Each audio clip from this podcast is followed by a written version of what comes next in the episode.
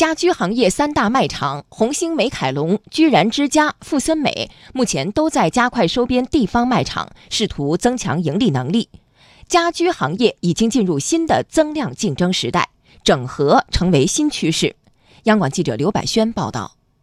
有媒体梳理，从2015年开始到现在，红星美凯龙投资了近三十个企业，最大的一笔是15亿元。就在上个月，红星美凯龙还斥资3.48亿元战略投资银座家居，获得百分之四十六点五的股权。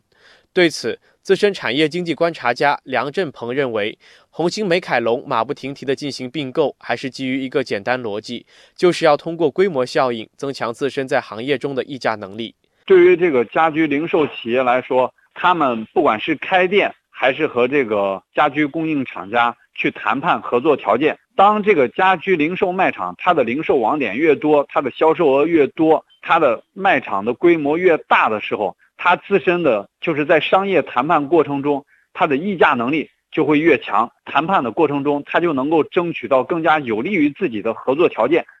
红星美凯龙控股集团联席董事长车建芳不久前说，红星美凯龙下一步整合的目标将不断下沉到三四线城市。那么，对于一线城市北上广深这一块的话，也许有可能我们发展的比较早。那么，对于三四线、四五线的城市的话，其实它还是比较薄弱。整个的市场确实来说，它是有非常大的空间的。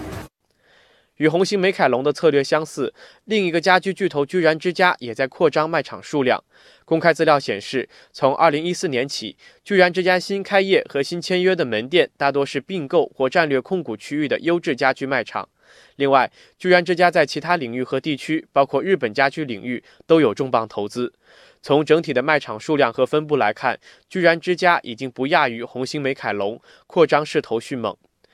和中国家居卖场的双子星红星美凯龙和居然之家相比，富森美被认为是后起之秀。上个月，富森美宣布通过增资，以百分之五十一的股权控股四川建南装饰，这也意味着富森美从家居流通的主赛道进入装修业务的新赛道，通过整合工装、家装、整装和家居建材供应链，接入两万亿装修市场。在这次并购之前，与红星美凯龙和居然之家相比，富森美的收购相对较少，常年在四川地区深耕的利润已经非常可观。根据近日出炉的半年报，富森美上半年营收近八亿元，净利润超过四亿元。